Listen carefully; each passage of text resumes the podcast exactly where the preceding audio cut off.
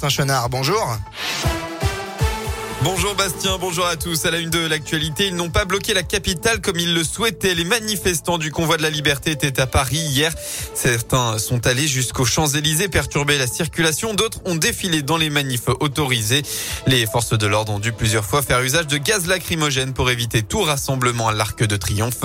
Le ministre de l'Intérieur, Gérald Darmanin, a indiqué dans un tweet que 337 personnes avaient été verbalisées et 54 interpellées par les forces de l'ordre. Parmi elles, une figure emblématique des Gilets jaunes, Jérôme Rodriguez, en tant qu'organisateur d'une manif interdite par le préfet de police de Paris, selon une source policière. Et hier, dans le Rhône, 130 véhicules se sont à nouveau réunis à Villefranche-sur-Saône pour rejoindre ce cortège qui était déjà présent euh, dans la capitale. Parmi les manifestants, plusieurs venaient de l'Ain et de la Haute-Savoie. Dans la Haute-Loire, un incendie s'est déclaré hier en début d'après-midi à Brioude, rue Pascal. C'est un bâtiment d'habitation à deux étages qui a été touché vers 13h40. Le, les flammes ont complètement ravagé le bâtiment. Le feu s'est aussi propagé à une habitation mitoyenne. Au total, six victimes, quatre sont indemnes. Deux personnes ont dû être tout de même hospitalisées en urgence relative à l'hôpital de Brioude. Il s'agit d'une femme de 64 ans et d'un homme de 82 ans. Une quarantaine de sapeurs-pompiers étaient sur place. Dans la région, un trafic, un réseau de trafiquants de fausses passes sanitaires a été démantelé, annoncé la gendarmerie hier. Quatre personnes au total ont été interpellées.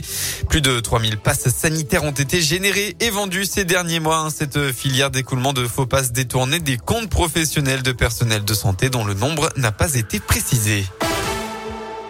Les sports, Clermont peut s'échapper, la SSE se relancer. Jour J pour le petit derby entre la capitale auvergnate et celle de la Loire. Cet après-midi à 15h, Saint-Etienne affronte le Clermont Foot chez lui au stade Montpied. Un match important dans la course au maintien. Les Auvergnats 15e comptent 6 points de plus que les Verts derniers du championnat.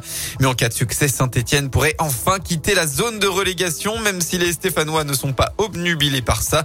C'est ce que confie l'ancien portier du Clermont Foot aujourd'hui à saint Paul Bernardoni. Non, parce que moi, je suis plus partisan de me dire, regarde pas tout de suite, parce que si on se met à regarder, après on se dit, putain, ils ont gagné. Enfin, donc, euh, je suis plus partisan de me dire, on gagne contre des concurrents directs ou pas. Puis après, je suis comme tout le monde. À un moment, je vais regarder, je vais regarder le classement, mais c'est pas parce que dis une bêtise, on gagne ce week-end, on, on sort. Ça se trouve le week-end d'après, on y re rentre. Donc, euh, le but, c'est qu'il y ait une progression euh, constante et qu'on en sorte définitivement très vite. Quoi je pense qu'il faut plus se concentrer sur soi-même plutôt que regarder les autres parce que les autres ils ne regardent pas. Hein. Donc euh, nous euh, on trace. Clairement contre Synthé, c'est euh, cet après-midi à 15h. La météo pour votre dimanche en Auvergne-Rhône-Alpes, eh bien c'est une bonne nouvelle. Le soleil sera de nouveau présent demain cet après-midi partout dans la région. En revanche, le vent va se lever.